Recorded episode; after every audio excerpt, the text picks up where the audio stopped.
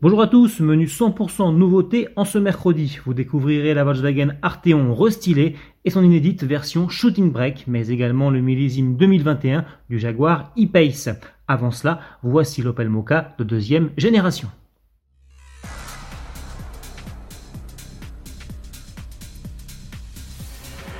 Après une intense campagne de teasing de plusieurs semaines, Opel dévoile enfin son tout nouveau Mocha. Et comme attendu, cette deuxième génération du SUV urbain change radicalement. Dans la technique, tout d'abord, puisqu'en adoptant la plateforme CMP de PSA, le modèle perd 12 cm et demi en longueur. Avec 4,15 m, il est ainsi bien plus petit que son cousin le Peugeot 2008 qui pointe lui à 4,30 m. L'habitabilité promet toutefois d'être préservée grâce à un empattement inchangé. Même chose pour le volume de coffre, toujours annoncé à 350 litres. Côté style, maintenant le Mocha affiche le nouveau visage d'Opel, caractérisé par un inédit concept baptisé Opel Visor.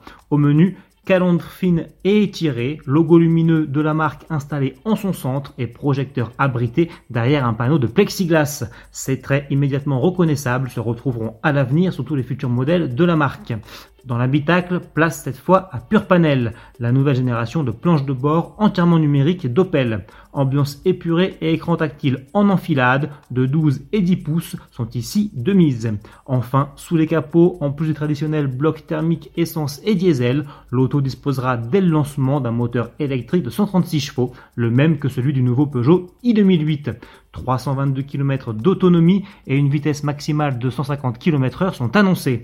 Ouverture des commandes à la fin de l'été et arrivée en concession au début de l'année 2021.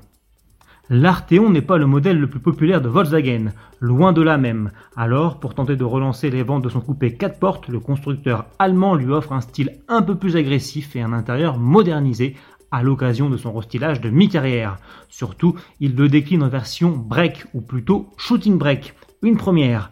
Le nouveau venu affiche les mêmes dimensions que le coupé, 4,86 m de long et 1,87 m de large. Seule la hauteur est en hausse de 2 petits centimètres à 1,44 m et bien sûr aussi le volume de coffre qui grimpe jusqu'à 1632 litres, siège arrière rabattu, soit 75 litres de plus que la version fastback. L'autre grosse nouveauté de ce restylage se situe sous les capots avec l'arrivée d'une version hybride rechargeable forte de 218 chevaux et d'une variante sportive R dotée d'un moteur 4 cylindres 2 litres TSI de 320 chevaux. Le lancement est prévu d'ici la fin de l'année.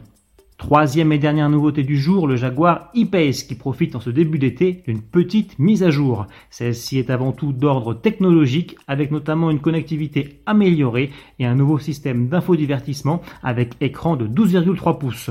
De série, Jaguar ajoute également un nouveau chargeur embarqué de 11 kW pour une recharge à domicile plus rapide. Enfin, côté design, peu de changements puisque seule la calandre évolue véritablement en arborant une nouvelle finition grise.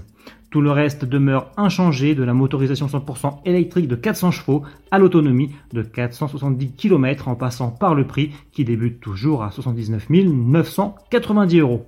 Salut